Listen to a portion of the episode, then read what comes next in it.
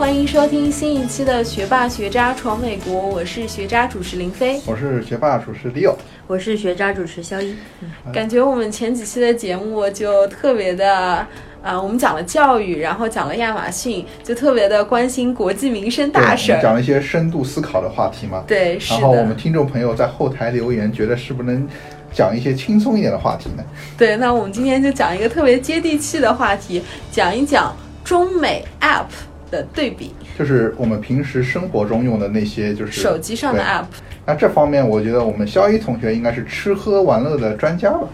我觉得大家都有各自想要用的 app，app 这么多，所以今天就来分享一下吧。对，我们把呃美国。和中国的 App 做了一些对比，然后还把一些经常用的 App 分成了几个主要的类别，嗯，包括生活类、购物类、社交类、娱乐类以及学习办公类。那我们今天呢，就针对每一个类别来讲一讲，在美国有一些什么常用的 App，在国内会有一些什么常用的 App，以及它们之间有一些什么呃相同点或者不同点。嗯，那首先我们第一个类别讲一讲生活类吧。对，那生活类就是油盐酱。酱醋茶是不是是我们一个生活中衣食住行？衣食住行，对，是的。那首先我们来讲一讲，我至少是我啊，每个星期都会用到两三次的一个 app，就是 Uber 和 Lyft，就是出行嘛。对，是的，就这个的话，就对标于国内的滴滴和快滴了。嗯，对，我不知道你们两个是不是经常会用 Uber 和 Lyft。Uber 的话，我们比较少，但是我用 Uber 点外卖比较多。对，那是 Uber Eats，Uber Eats。对，出行的话，对，因为像林飞说的，在这边就是如果是出差的话，啊，去地方如果去机场到酒店啊，我觉得像 Uber 啊，或者是啊出差到其他城市，Uber 和 Lyft 应该是一个必需品的话。对，是的。其实我觉得在。美国打车是一件非常难的事情，因为你在大马路上走，不会看到这么多出租车，不会像国内一样，就是随处都可见出租车。对，如果在美国，我甚至没有在美国叫过出租车，我不知道在美国叫车是一个什么样的步骤，好像先要打电话预约，对，或者是机场会有一些对，只有在机场才会有出租车停在那。但是吐槽的话，实际上去叫出租车，实际上价钱会非常贵，有可能比 Uber 上贵两到三倍。对，是的，是的。而且我觉得这个在洛杉矶的话，因为很多都有车，所以你平常。上下班的话就基基本上自己开车了。但是它还是主要针对这些就是旅游啊，或者是来这边出行出行的啊。但是自从有了 Uber 和 Lyft 的出现之后，其实给我们生活带来了非常多的帮助。就比如说我有时候不想开车啦，或者我喝了酒不能开车，那我就可以非常方便的叫 Uber 或者 Lyft。是的，对对。每次回国的话，我觉得像大城市的话，实际上招手来出租车的话，实际上也可以。如果不回国不用滴滴的话。但是的话，有一些很多时候，如果到一些比如说出租车很少的地方，那还是需要滴滴啊这些去。所以说回国的话，滴滴也是真的必不可少。但是国内公共交通很方便啊。对，因为国内有一些有地铁啊什么的。但是我觉得你现在在路上叫出租车都是很困难的，你可能还是要用用滴滴打车，嗯，会比较方便一些。对，所以说回国的话，滴滴也是必不可少的话，我们会每次回去的话。那你们觉得在美国做 Uber 或者 Lyft 它安全吗？至少我们的体验都还是比较的安全。但一般来说，我们都是可能是跟我我平常如果一个人的话，基本上都是在白天。嗯，在在晚上就基本上出行的话，都是有一些朋友啊或者同事一起的情况下，所以。没有出过什么状况，我觉得还是挺安全的。我个人觉得，对。那那我想请问，一下林飞做了这么多 Uber，有没有碰到一些比较嗯？像怪叔叔啊这样的一些，其其实呃，我觉得我打车的时间都非常的奇怪，因为我早上我星期一早上要去赶七点钟的飞机，所以我可能凌晨四点就需要起床，然后五点就需要叫 Uber，然后那时候的天都还是黑的，所以我会对安全上面有非常大的一个顾虑，然后我一般都会叫完车之后，我看司机的评分，如果司机的评分在四点八、四点七。以下的话，我可能就会 cancel 掉，然后等另外的评分稍微高一点的 Uber 司机。嗯，对，这点方面我还是对。然后我输地址的时候，通常就会输到对面斜一点的地址或者怎么样，我不会输自己家里的地址，因对为我有有一点担心。对，千万不要自己在家门口等 Uber，因为我之前看到一个新闻，嗯说有一个 Uber 司机，他把你送到机场之后，他再回到你家里，然后破门而入进行盗窃。对，套路好深啊。对，所以还是非常可怕的一件事情。但是从呃这个中美之间比较的话，我觉得 Uber、Lyft 和滴滴应该是相对称的吧。我觉得各方面实际上他们的用法，包括他们针对的人群，实际上也都是很接近的。没错嗯，对，是讲一下 Google Map。那我相信 Google Map 也是对谷歌地图，我相信也是大家在手机上经常会用到的一个软件吧。对，在美国的话，Google Map 应该是最好用的话，这个是真的。每次出行如果到一个新的地址，我觉得呃 Google Map 是必不可少的。没错，对，而且最好的一点就是它上面可以显示当时的交通状况。嗯呃，我之前会用那些车载 GPS 嘛，嗯那可能因为我的 GPS 比较旧一点，它可能不会告诉你说啊，现在哪个路段比较堵啊，就是你可能要避开这些堵车的路段啊等等。所以 Google Map 还是给我们生活带来了非常多的方便。对，那说到这个，每次回国的话，Google Map 我觉得好像不是很好用，我不知道是不是有是没有办法用吧？啊、那有可能吧，因为我回国每次的话都是用高德高德地图，百度地图，嗯、我用高德高德地图对高德多一些。嗯，嗯，对。那你觉得你用百度或者高德地图的体验是什么？我没有用过这几个。呃，高德，我觉得高德地图还是很厉害的。但是就是不太习惯，就是一直说前方五百米左转，呃反正就觉得说，嗯、就是这个这个有一点不习惯。嗯不过不过我感觉整体还是非常好用啊。对，嗯嗯但是还有一个就是谷歌地图的话，因为我们呃，如果到其他世界各地，我觉得谷歌地图基本上是畅通无阻。到任何其他国家旅游的话，基本上谷歌地图都都能就是派上嗯很大的用场。除了好像摩洛哥以外，除了摩洛哥的菲斯，你需要下载另外一个地图，因为它有一九千多条，六六千还是九千多条小迷宫。的小巷，对，嗯所以这个是不能用的。对，这个也是一个呃一个闲外话吧，因为我们当时觉得那个菲斯的话要用一个另外一个地图，真的也是大开眼界。对，而且他们的斋月 Uber 也是用不了的，好像 Uber 会上面写着说斋月，惊呆了。对，对，所以说我觉得从地图来讲啊，谷歌地图和高德地图的对比，我觉得也非常类似吧。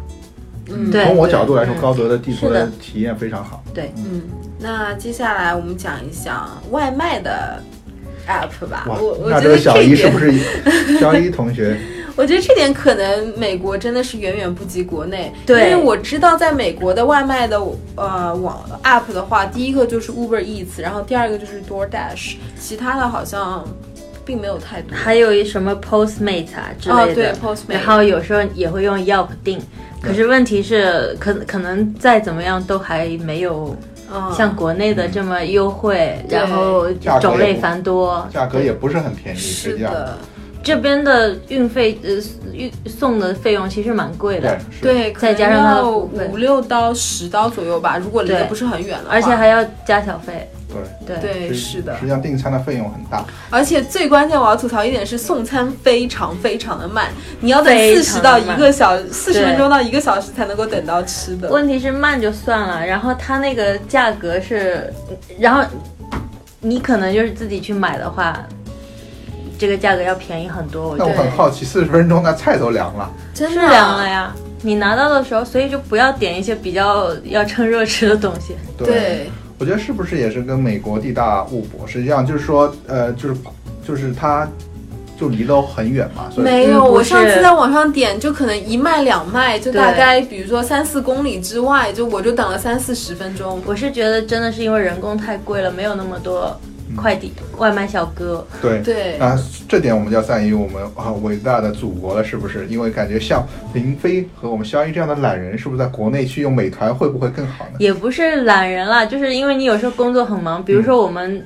嗯那个忙季的时候，基本上一天可能要用到两次嗯，这个点餐的，可能有一有时候三次，因为你压力非常大的时候，你会叫各种甜点啊或者咖啡，那就三次了。对，对而且国内还有各种优惠券。没错，国内有各种优惠啊。对，因为我每次回回去的话，基本上呃外卖的话，基本上就是美团和饿了么，就对各就是各各种各种就是订嘛，而且不管你多非常方便。晚都叫得到对外卖。然后这边唯一的优惠就是，哦，你你要介绍你的朋友，你的朋友订了，然后估计给你个五块钱，然后就没了。嗯是的，可能你要省一个，比如说在 Uber 上，你如果要省一个运费的话，他可能有正好有顺路的人过来，然后你可以估计省个两三块钱，但是仅此而已。对，对所以说这边真的是要我们很羡慕我们国内的小伙伴们，，非常羡慕。美团和饿了么真的对是，国内的订餐软件真的是非常非常的先进。就比如说，你可以知道外卖小哥他已经到哪儿了，然后他是不是迷路了等等。但是在这边的话，你根本看不出来，你只能大致的知道说餐厅是不是还在做我的菜。哎，其实其实我能看到，就是他到底是开什么车来的，比如说他开着一辆小轿车，或者是他骑着一个踏板车过来，我也遇到过，还是自行车，是吗？真的有，对对对。在美国骑自行车这真的很有少有见。有这个区有有骑自行车来送外卖的，嗯但是当然还有那种电动滑板车，嗯，难怪要等四十分钟。对，对，嗯，其实那个还蛮快的。嗯，所以说这边美国是杂牌军，但是我们中国大陆都是我们的这个啊正牌军。我们看美团啊和那个像那个饿了么，真的是全部都是统一的非常服饰啊，然后那个那个他们的那个摩托车，对，而且因为他们有指标在那边，所以他们送餐必须要送的非常的快。是的，对。哎，我有一次遇到一个大姨走错路了，然后活生生在外面等了很久，因为以前是她已经到了，然后她又不知道绕到哪里去，哦再绕回来。这是不是就是 Uber Eat？所以说很多人不是也是嗯跟 Uber 一样，它是一个就是说打个零工，然后赚一些钱。对没有错，是的是的，啊，感觉我们外卖可以讲一个小时。对于吃货来说是吧？嗯，接下来我们就讲一下，就像一些支付方面的 app 吧，比如说 Venmo 跟 Cash。我不知道在国内有没有类似的一些手机软件。这个国内的话直接就那个微信转啦，啊，微信信转支红包，就是微信信支付或者是呃支付宝支付宝。对这个这个真的是太方便，现太现金支付的话，我觉得美国和嗯，中国应该差应的该差非常多。对，是的因为。每次回国，不管是多小的，比如说一个呃买买蛋大饼对，油条都是扫一下就好了。嗯对然后扫一下，然后他像那边的这些，就是说，嗯，师傅们他们会有一个喇叭，然后说现金多少钱到账，一到现在已经到账五元，这个五和元之间还有个停顿。然后我去买那个葱油饼，买葱油饼的时候，他就说你们先支付一下支付宝或者微信，然后大家就刷刷刷刷了完，刷完以后我觉得都不知道是谁付了钱，然后就说哎我已经付了，我应该是我拿到这个葱油饼，就一堆人在那儿，我我想我想说这个你怎么分得清楚，根本分不清楚，蛮搞笑的。啊这个真的很方便。对就像美国的话，如果你想要吃完饭给大跟大家 A A 的话，我一般都会用 Venmo。对我也是。原来 Venmo 是免费的，现在 Venmo 要收百分之三的手续费。啊，现在 Vamo 要收对，现在要收百分之三的手续费，所以你还要再额外的多付钱。那可能我已经被收了几笔手续费，然后我并没有发现，因为我就是很自动的就觉得说，哦，那我就用这个给他转一下就好了。嗯，对对。对，所以我觉得美国没有一个非常好用的免费软件，让你可以自由的，就是把钱转给朋友，或者让朋友把钱转给你。可是我觉得有一个东西还是蛮方便的，就是苹果的那个苹果 Apple Pay 支付，因为如果你有手表的话，嗯。你可以连手机都不用拿出来，嗯。然后你就用手机呃用那个手表直接刷两下，对，这可以。但是并不是所有的地方都接受 Apple Pay 的，其实还蛮多的现在。是吗？对，就是各种超市啊什么，我觉得接受程度已经很广了。嗯，那还挺酷的。对，所以我我就我就很很喜欢不用把手机拿出来，然后直接手伸过去刷两下，就好像你芯片植在那个嗯身体里面的那种感觉是一样的，嗯所以还蛮开心的。嗯，对。但是在国内的话，好像 Apple Pay 啊，或者是 Google Wallet 之类的，可能并不是非常的普遍。国内就是因为微微信信支付实在是太方便了。付宝已经是的，对。嗯对。OK，那我们讲完了出行、支付以及 Google Map 之类，对外卖之类的。那我们最后的生活类的 App 还有一个就是当你出去旅行的时候，你需要用到哪些 app？呃，我们会用到 Airbnb 会比较多，还有一个是 Booking。Booking.com。Booking.com，还有 Kayak，就是这些订机票的，嗯还有一个很重要的叫 Hopper，H O P P E。哦，它是可以帮助查你发现廉价机票对。对对对对，嗯所以那个我们用的也比较多。嗯嗯，那这我觉得这方面可能比中国要多一些。嗯，国内的话，回去的话有携程，对，嗯。可是问题是这些携程啊，像这些都是盈利，就是怎么说呢？就是它它的那个一体化，就是它旅游啊什么东西都在上面，你都可以订，但是订。国内像如果要订酒店啊，或者基本上也是美团上有可能我有时候哦就订了或者就是买买火车票的话，对，买车票是，嗯，就是说机票什么的，所以美美团的功能有可能以它的已经功能扩展到。就是买车票啊、订酒店啊什么的。哦对对，哎，对，我觉得国内有一个国内的 app 有一个趋势，就是当他把一点做好之后，他希望把这个面都铺开，把各种各样其他的功能都兼容并蓄的包括进来。对但美国的话，好像好还像就是专注于专某一个垂直没错领域没错对对。比如说他查机票，可能就是查机票，然后你再查个酒店，他可能最多就是延续到酒店这边。如果 Airbnb 的话，他可能就是你订个，比如说在这个城市，你可以订一个一个课啊，或者是一个什么 tour 之类的，也就是这样了。对，对。对，是的。那对于这个就是出去嗯旅行的话，如果要看各种游记的话，国内的话我看的比较多就是穷穷游嘛，嗯然后马蜂窝马什么蜂窝，然后这边的话用的叫 Trip Advisor，对然后对 TripAdvisor，是的。嗯。对，但 TripAdvisor 实际上它也是很比较世界的那种。对，我觉得很多地方都有这个，而且大家留言都很多。对，因为我们去国外一些餐厅的话，一般我会看到都是有一个 Trip Advisor 一个评分。对，那这个有可能就是一个全球的一个评分系统，嗯让大家觉得是不是这个餐厅的一个，就是相当于全球版的那个 Yelp 嘛，它有一个评分系统。那很多 Trip Advisor 如果认证的酒店的话，它生意会好很多。没错，嗯是这样子。对，嗯是的。那讲完出行之后呢，我们最后一个生活类的 app 是一个信息收集平台。呃，那我相信就在美国，如果你有一些闲置物品想要出售啊，或者说你想要租房的话呢，我们经常会去的一个网站叫 Craigslist。对不知道肖一和魏欧你们有也用过这个软件？对，也这个真的，我觉得 Craigslist 是神一样的存在啊，对就感觉它是一个不盈利的，是吧？是对，而且永远它网站非常非常的简陋。非常破，人都没有办法想象说为什么他过了这么多年还是一毛一样。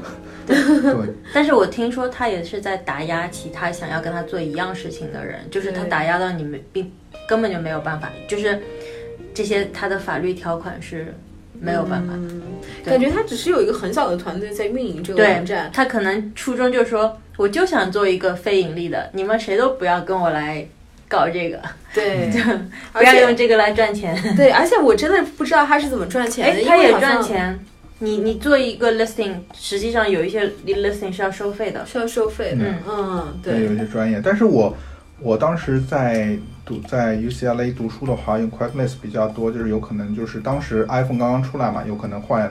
就是买旧版的 iPhone 啊，或者是一些你用了一些的卖掉，或者是就是找房子嘛，Craigslist 也比较多。嗯对特别是学生时代的话，当时也没有其他好的，我其实我用 Craigslist 买过一个相机，而且还是一个蛮贵的相机，因为当时本来是想去买新的，可是就是当时就在想说手贱嘛，然后就去查一查看看是什么价位啊之类的，结果就发现哎有一个人卖的相机，他因为他。他需要一个，他拍视频比较多嘛，所以嗯那一个很新的就被他淘汰下来了。然后呃发票各种齐全，然后我现在还在用这个相机，非常好。嗯，但是我也听说过 Craigslist 上有非常多不靠谱的一些对帖子。哎，我们的朋友就被 黑果也有。也对，就是他去卖 iPhone 还还是苹果的电脑，反正就是一个苹果产品，嗯，结果就被抢了。对，所以说 Craigslist 上面真的是是鱼龙混杂。对，所以一般你见面的时候都约在星巴克。但我没有用过国内的五八同城，哦这个我五八同城的体验是什么呃样的。，基本上也没有怎么用过，但是嗯我觉得国内，我听说的话，五八同城，因为以前。呃，国内的话有很多小广告嘛，嗯就是贴在那边，嗯就是说你要找一个，比如说呃修水管啊或者怎么样，但是有可能现在就是说在五八身上去找嘛，嗯但是我个人的话，回国基本上，因为我觉得那个偏就是生活化，有可能你是本地生活的那种，就是说修修补补啊，或者其他一些。但是如像我们这种就短期回国的话，很少用到五八同对城。但是我有一些朋友觉得，呃，如果在当地生活，五八同城还是有很多，就是说生活的那个点点滴滴，有些是嗯五八同城还可以解决的。嗯，对，其实我们找这些其实是用 Yelp 在找，就说 Yelp 感觉跟五八同城，我不知道了，性质上不一样。但是你这些资讯，比如说你要找一个什么修水管的。我可能就是会到嗯是 Yelp 上搜前十名的，而且他可以说你跟他约时间或者呃进行电话沟通啊，干嘛都可以这么做。或者搬家，我们都是在这上面先询价询一圈，嗯对，嗯嗯，对基本上都是这样子。对，比如说我要看某一个牙医，或者我要剪对发，或者我要修指甲之类的，我其实都会在 Yelp 还有就是谷歌，它会有可以点评商家嘛，嗯所以也会看谷歌的那些评价。对，对是的，是的。嗯学霸学渣闯美国，海外游子的大本营。我们用最真实的声音，带你领略美国校园的精彩纷呈，揭秘北美职场的苦辣酸甜，洞悉美帝最前沿的资讯视角。不管你是学霸还是学渣，我们期待和你一起成长，一起寻梦，一起闯美国。OK，那我们讲了那么多生活方面的 App，我们现在讲一下社交方面吧，因为感社交也是一个 App 当中非常重要的一个组成部分。那在美国的话，我不知道大家经常用的一些社交的 APP 是什么呢？其实还是用微信比较多呀。啊对我觉得我们们如果要跟中国朋友联系的话，是的，可能微信确实会比较多一些。那美国的一些社交 App 的话，其实那就是 Facebook Instagram、Facebook，对对 Instagram，然后还有就是 WhatsApp，对 Snapchat，还有对 Twitter，Snapchat 基本上就是零零后对才会用。还有 Twitter 也比较多。对对嗯对，Twitter 也会，对也会用。对，但是我如果从国内来的话，像我觉得还是用 WeChat，基本上能一统天下了，是吧？没错，嗯，对对，因为它 WeChat 的功能实在是太多了，就是你不光是可以跟你认识的朋友进行语音的聊天、视频的聊天、文字聊天，它还包括了其他，就比如说微信转红包啊，对对，甚至很多国内现在的办公室的话，其实都是用微信来交流一些工作上的事情。嗯，对，然后你还有朋友圈，其实朋友圈就相当于替代了美国的 Instagram 的功能嘛。对是。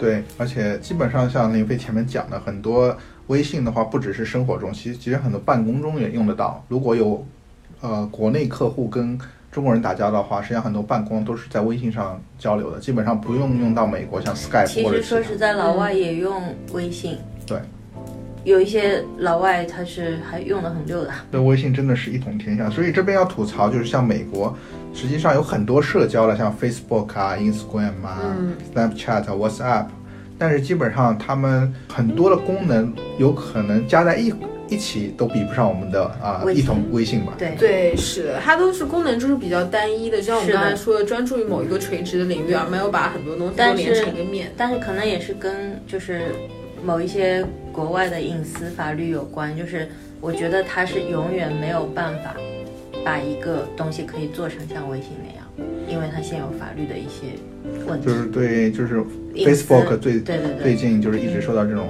隐私的话，对有可能这也是其中一个因素吧。对嗯，这是一个非常大的因素，我个人觉得。嗯，嗯，对。那你们 Twitter 用的多吗？呃，Twitter 其实我是拿来刷一些，就是比如说电视的讨论呐，就是《权力的游戏》啊，或者是一些比较比较搞笑的，对，或者关注一下对 Donald Trump 最近有对，就是看看川大爷到底又发了什么呀 之类，下面评论比较搞笑，对吧？对，对，就就类似于这样的，就其实跟微博一样，它。你刷微博可能也就是说，哎，这个谁又上热搜了、头条啊什么的，但是我觉得，呃，应该微博功能更多，应该有更那个接地气吧，是吧？呃，微博比你比较容易去看，那个 Twitter 的话，好像感觉没有微博这么好用。可是呃，Twitter 上就是，我觉得我觉得网友们现在都很有才，就是不管是国内的网友还是美国的网友，就他们各种什么配图啊，或者是干嘛的，就 就都能让你笑翻那种。我还是觉得蛮蛮蛮蛮那个蛮开心的。对，其实 Instagram 上也有非常多这样类似的 Instagram 是，可是 Twitter 更多，就是他们那些评论。哦，其实美国还有一个东西叫 Reddit，哦，Reddit 是一个非常大的论坛，对，就是神吐槽都是在上面的。而且各种各样什么样的话题都会对有各种话题，什么小孩取名字啊，或者什么，其其实这个跟微博也很像。嗯，对，呃我觉得你能找到的各种话题应该都上面都有了，对。而且我觉得这其实是一个了解美国文化非常好的一个途径。对你没事儿可以上去翻一翻。对。就或者说，如果你有 Instagram 的话，也可以关注一些号，他有时候会给你推一些，就是说，啊，嗯，生活当中一些吐槽啊，或者说有一些很好笑的一些点，大家都可以去关注一下。其实，其实像微博上就有一些，比如说像古大白话之类的，就是它是。当搬运嘛，就是把美国这些，我觉得他可能很大的资源都是从一些 Twitter 啊什么的 Reddit 上过来的，嗯，然后比较搞笑的那种，他翻译过去，呃，给给国内的那个网友们乐一乐。对对，但是我觉得，嗯，Reddit 它对标的是不是国内的知乎？呃，我觉得那个完全不是。还有一个网站叫 Quora，Quora 是对应知乎的，对，它可能就比如说。更有更多的一些学术上或者专业上的一些讨论。对，但是我真的很好奇，为什么知乎上谢邀谢邀？我看到这两个字我就蛮尴尬的，就是他就说谢邀就是谢，而且各种说，他说你觉得谁谁有一些问题让我觉得很匪夷所思，比如说他说你觉得谁谁谁是不是真的什，比如说某个明星什么的，是不是真的什么呃怎么怎么样，就一个很没有意义的问题，我不知道为什么。就就各种各样的问题让让人觉得很匪夷所思，所以知乎我很少啊，就是比较少去看那个。对，是知乎其实除了一些专业上的讨论的话，其实还有一些非常多的，就是说八卦啊，或者他就说，而且是某他说我我通过某某某认识的人，而且我觉得知乎真的只能代表国内一小部分人吧，嗯，可能就是比较，而且是比较精英或者是。假公之类型的人，我是这样觉得的。对，那我们聊完社交方面的 app 的话，其实还有一个非常大的一个类别是视频类的 app，或者是娱乐方面的 app。那在美国非常常用的就是 YouTube，而且 YouTube 的下载量非常大，它是 App Store 呃下载 app 下载榜的前十名的当中的一个 app。就是上面有活跃着非常非常多的 YouTuber，然后每天都在产出各种各样的视频。那还有除了 YouTube 之外呢，还有一些美国非常大的一些视频网站，就比如说 Netflix、Hulu 或者 HBO。我觉得肖一在这方面应该非常有发言权，因为之前一直在追啊 Game of Thrones。对，就是买 Netflix 是因为黑镜啊之类的那些那些，还有买 HBO 呢，肯定就是因为 Game of Thrones 西部世界之类的。对，那当然这些每个都要花钱，所以还是蛮贵的。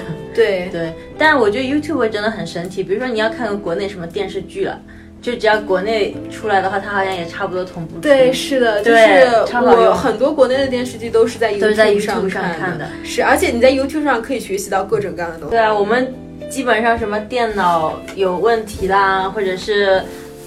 包括就是什么呃冰箱或者马桶怎么修啦之类的，就是你第一时间还想说，我先去 YouTube 先看一下自己能不能解决掉。如果能解决到，我就当场解决；如果实在还不行的话，那我就只能打给 IT 了。嗯，对对对，所以一般来说，真的是各种问题、各种各种技能都可以对，而且你真的能找到视频。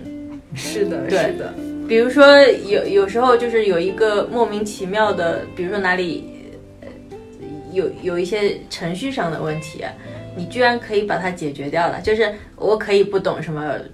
这些电脑语言什么，我只要跟着它输入一模一样的，然后居然也能够。对啊，它上面可以教你什么 SQL 啊之类的。对对对对对对，所以我觉得还是蛮蛮厉害的。对对，其实我个人有在关注 YouTube 上非常多的一些 Vlogger，嗯，就是美妆类博主啊，或者是方式类博主。真的是美妆类博主，我也看很多。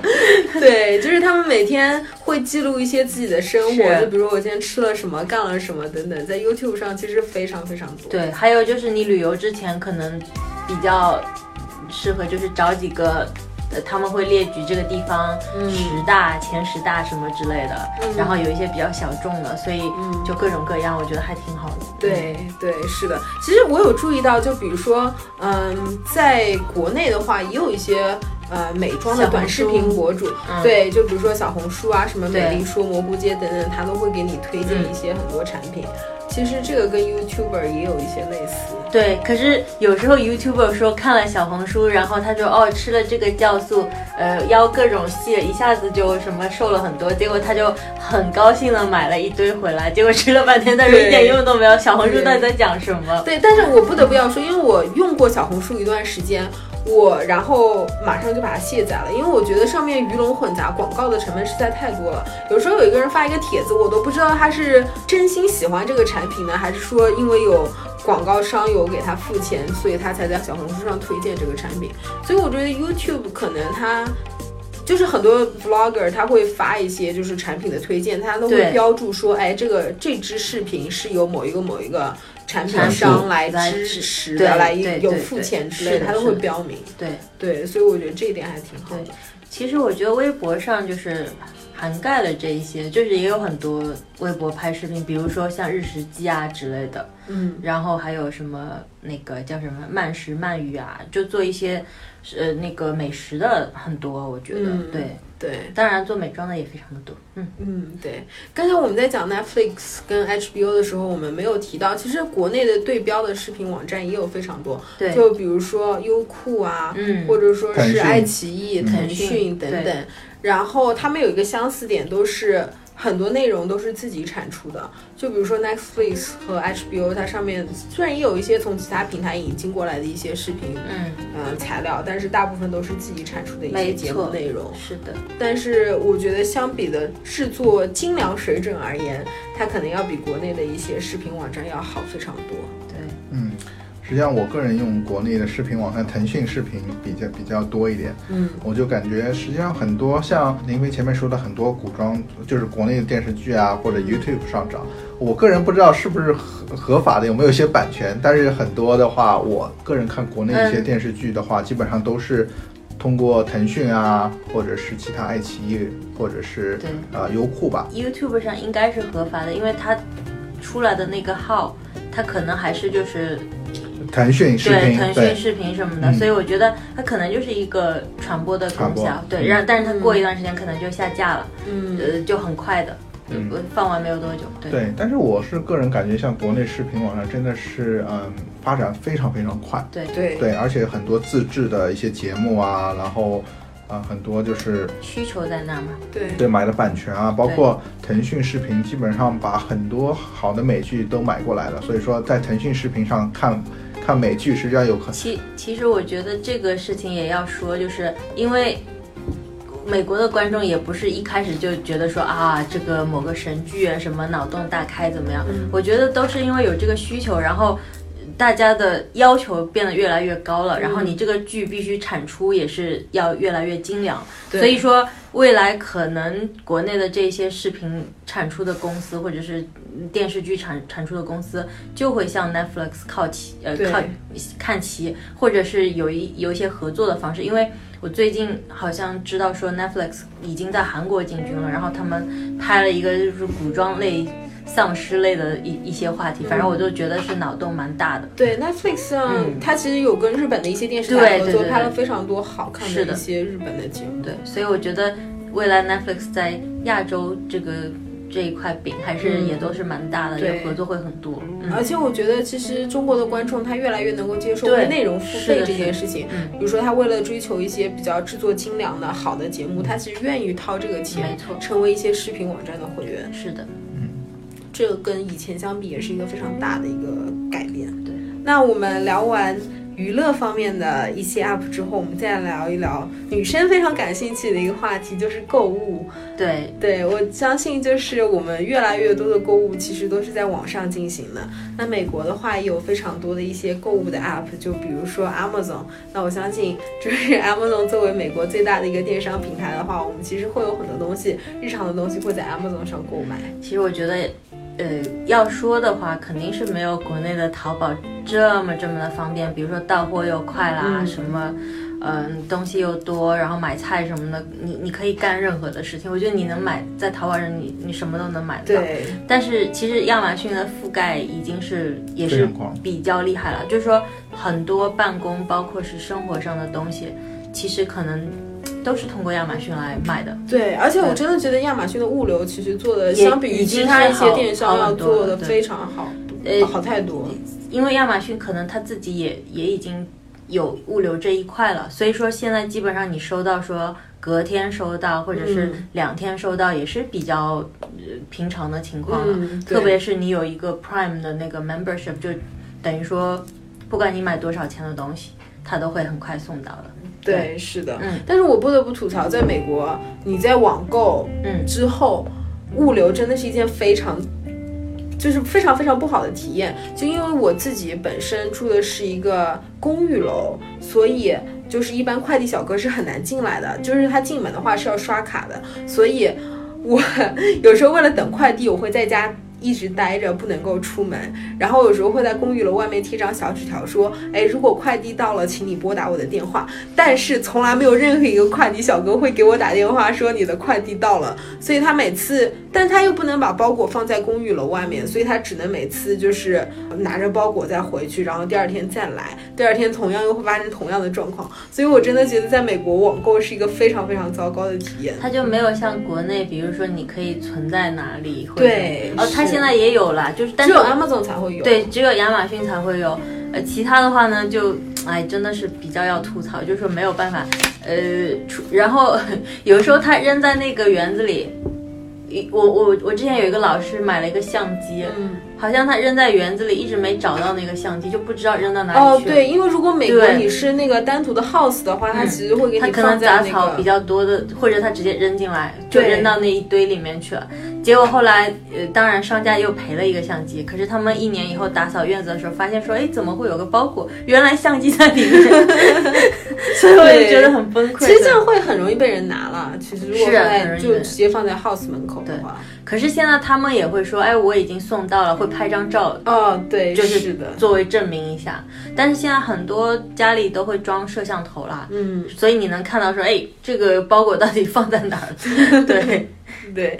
然后在美国，其实提到购物 app 的话，不得不。说的一个就是 Deal Moon，对就是北美北美省钱快报的一个网站。就我相信，在美国有很多华人都会用这个，我觉得国内也有很多人用，国内也有很多人很多人用，因为你到海淘的话。海淘啊嗯。各方面，然后他们刷到那个折扣代或者是代购啊嗯什么，说可以带可带可带的下面，嗯，对，是吗？对对对，当然这个折扣还是相对来说还是比较比较优惠的，因为有时候他自己这个平台自己会。跟各大商家有一些合约嘛，啊它会有一个自己的折扣对对对对，所以他会有自己的折扣嘛，所以嗯你比如说买化妆品啊什么的，嗯等到他就是买多少送多少时候，还是很划算的。嗯嗯是，但国内好像就没有一个类似，它有有类似的 app 吗？国内好像并没有说专门收集打折信息？，对，只只呃，好像我我我印象里面是没有，除了拼多多，我要团一下。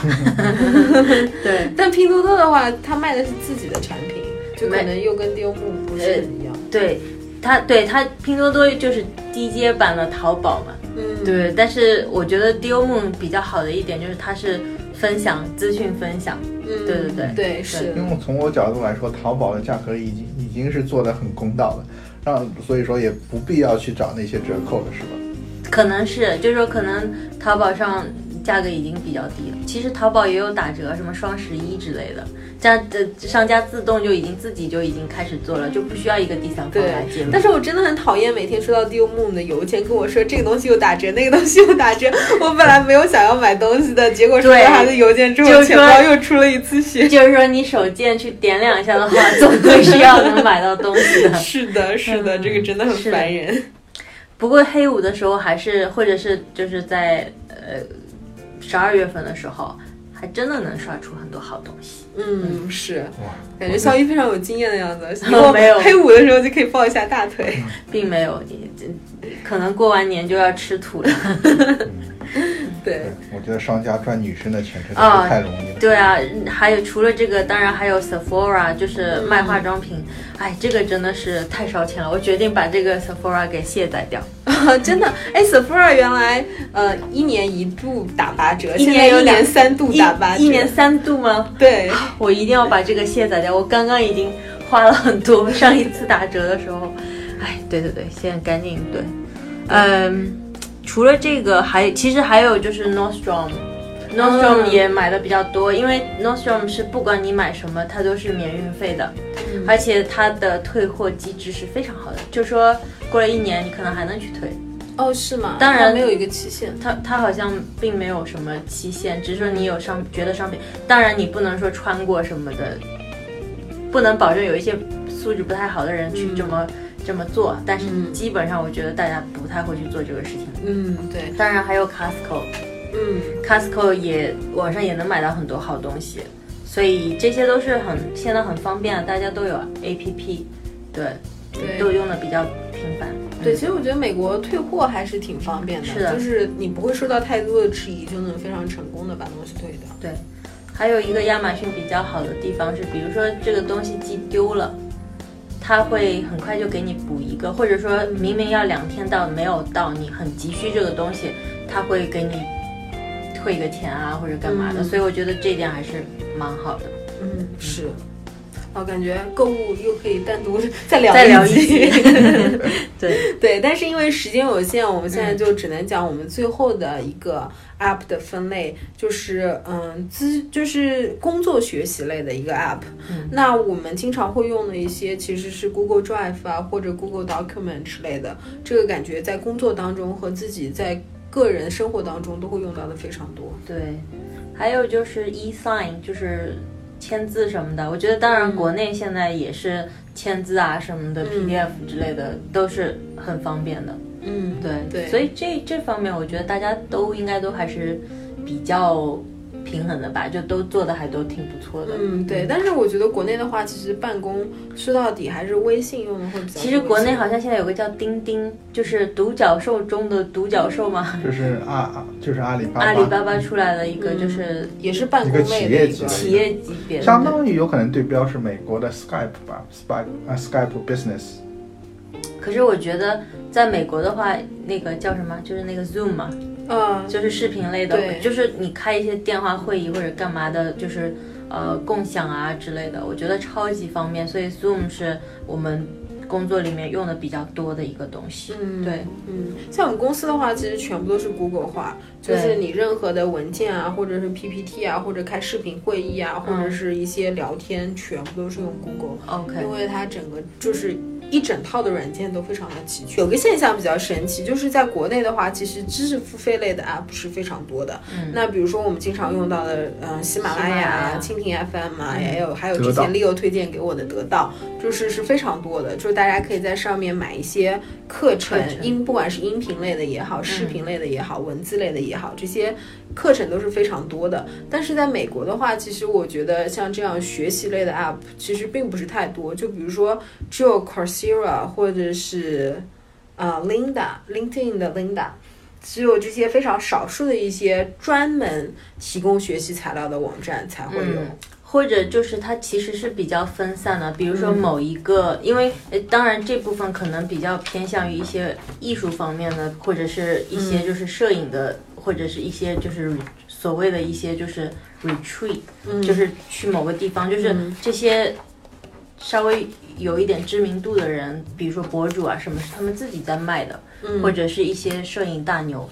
他自己开课，但是这个并不在某一个 A P P 或者是有可能他自己有自己的网站，他有自己的网站，所以他可能会说哦，我接下来有一个什么，有一个比较有名的是，嗯，不知道国内的人知不知道，叫 Local Milk 的一个博主，就是他做 Instagram 做的非常棒，然后他的风格都吸引很多人，所以他会经常会说这个下一个月会在巴黎，或者下一个月在摩洛哥或者日本，嗯。就他比较固定，这个三个地方比较多吧，他会开一些课，就是还有一些是就是花艺的课啊之类的，就是这些我也嗯。把它列成是知识付费，就是参加这种实呃体的课那个可能是线下的一些课程，但是它对不对？通都是通过网络先去做，就是所有的这些东西都是通过网络。哦，比如说宣传啊或对者付费之类的是的是对。对，但是我个人认为这还是跟中美之间的文化有一些啊、区别吧，因为国内感觉竞争压力更大，有可能职场人的话焦虑感需要不断的学习，希望不断嗯。学习。在美国的话，我觉得很多地方美国人还是比较 lay back 一点，比较轻松的话，有可能就是这种这种拼搏的精神没有国内这么强吧。嗯，对，其实我觉得这个倒不完全是，可能还是跟习惯有关。因为像我们接受的教育，刚以前就都是，我不知道别人了，可能就是补课啊什么的各种多。你你偶尔看看闲书什么的，我觉得就就现在来说，都很难找出来时间了。但是美国人感觉一直都是兴趣非常广泛的，所以他们可能自己就会去挖掘很多的东西。嗯你都有自己的兴趣。那国内的话，呃，可能需要一些这些来来做一些引导，比如说啊，上某些课或者怎么样的。对对对，或者说他可能需要，因为时间有限，所以他可能也是一。就是同一个时间，他希望能做越多的事情就越好。对对就比如说开车的时候，我也希望听一些音频课程来学习一些东西。但在美国的话，可能生活并不是这么忙，所以我可能花可以花时间去读一本书，或者去参加一些课程。其实我觉得看书的人还是非常非常多的，对，不管是对用电子书还是哪个，对。对当然，看书是个非常好的习惯。但听音频课程也不错啦，能够学到一些东西，总归是一些好的事情。这又要说到嗯我们可爱的 Podcast，就是对非常好用，对，对，而且内容非常的好。而且还是免费，不用付钱。对，那我们今天聊了这么多 app，如果大家发现我们在聊的过程当中遗漏了某一些你比较喜欢的 app 呢，也希望大家在我们节目下方留言，告诉我们哪些是你用的比较多的 app，不管是在美国的 app 也好，在国内的 app 也好。